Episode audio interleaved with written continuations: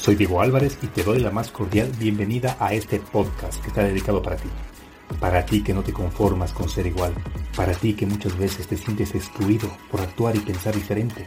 Es hora de tomar acción y provocar el cambio que tu vida necesita. Porque el mundo está plagado de lo común, de lo ordinario, de lo normal, que hace falta gente como tú, que en cada paso deje una huella imborrable y marque la diferencia que ruja como león y sepa cuál es su horizonte, que tenga claro de dónde viene y hacia dónde va, que no le tema al fracaso ni a qué dirán de la gente, y tú eres uno de ellos, alguien que no se conforma a conseguir los condicionamientos de la sociedad, que lucha incansablemente por alcanzar lo que otros ni siquiera lo han imaginado, que a pesar de las críticas, los obstáculos, no se deja vencer, un ser único, auténtico y original, que se empeña por alcanzar su mejor versión. Recuerda, que al único a quien tienes que demostrar algo es a ti mismo. Bienvenido a tu podcast, Marcando la Diferencia.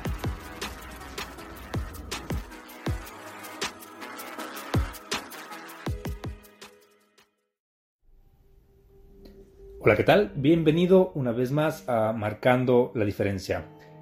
Estamos ya llegando, o mejor dicho, hemos llegado al medio centenar de episodios y te quiero dar las gracias por continuar aquí por estar atento, por tu tiempo. Espero de todo corazón que cada episodio esté aportando valor a tu vida.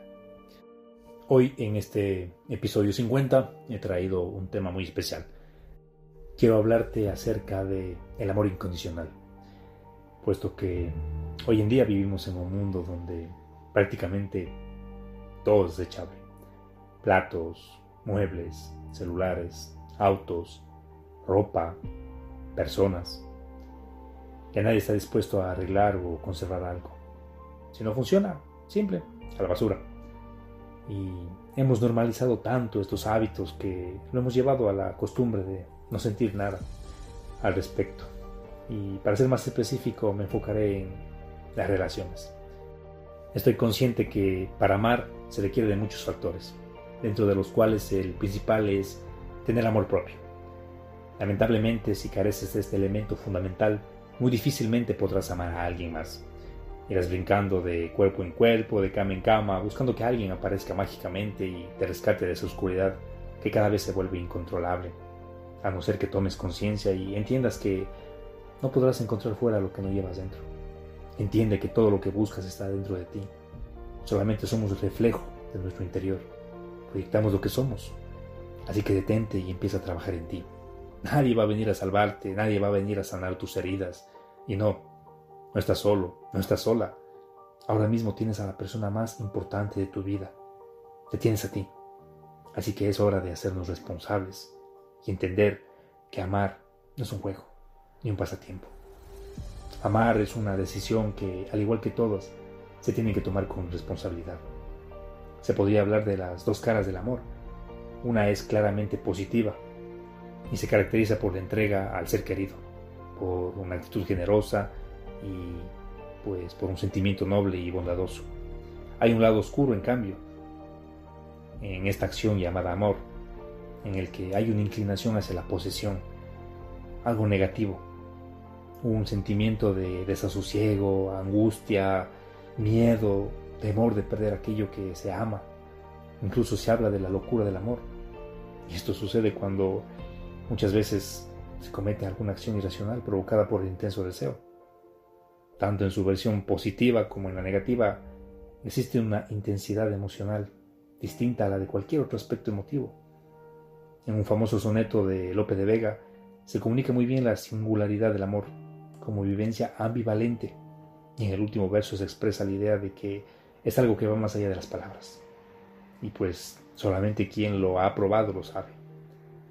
Se ha intentado explicar qué, qué significa esto de, de amar. Se dice que es una reacción química que produce nuestro organismo. Esta valoración biológica se traduce en palabras y son los poetas quienes más se han dedicado a ensalzar el amor y su cara amarga, el desamor.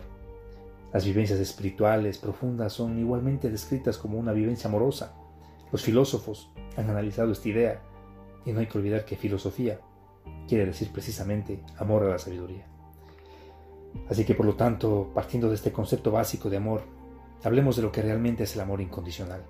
Para mí, amar incondicionalmente es ser una persona neutral, alguien que se ama a sí mismo y por lo tanto es capaz de amar a los demás. Hay que identificar un mal común que está presente siempre en las relaciones interpersonales y ese mal es el juicio. Para mí juzgar a alguien es un veneno que te vas bebiendo lentamente y sin darte cuenta va dañando tu ser y dañando todo lo que te rodea.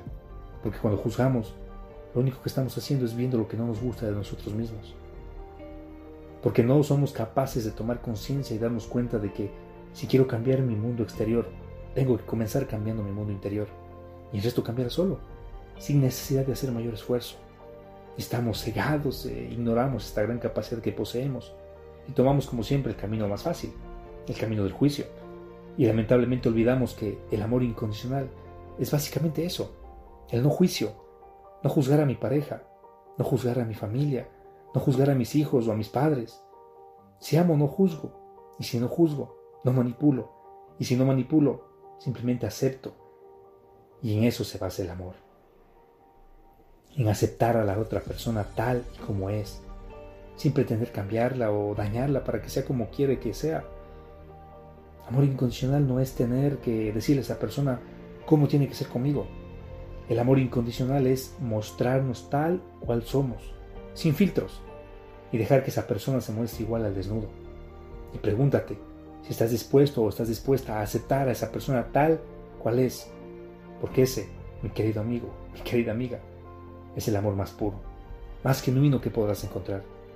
Un amor auténtico, sin máscaras, un amor que no necesitará esconderse, porque esa es la única manera que el amor trasciende. No se convierte en apegos, no se convierte en manipulación, que no se convierte en dependencia, que puedas levantarte cada mañana y decir lleno de alegría, Hoy yo decido amar a esta persona porque no la necesito, porque no dependo de él o de ella, porque soy feliz contigo o sin ti, y en la completa libertad que tengo, decido seguir amándote, porque te acepto y me acepto, porque no necesito que me completes. Yo ya llegué completo y solo estoy aquí para complementar tu vida. No pretendo ser el centro de tu universo ni que tú seas el centro de mi universo. Simplemente vengo a compartir mi mundo contigo y explorar el tuyo. Llegué para conocerte y en el proceso aceptarte. No estoy aquí para juzgarte. No estoy aquí para criticarte. Estoy aquí para amarte con un amor genuino. Amarte de verdad. Amarte de manera incondicional.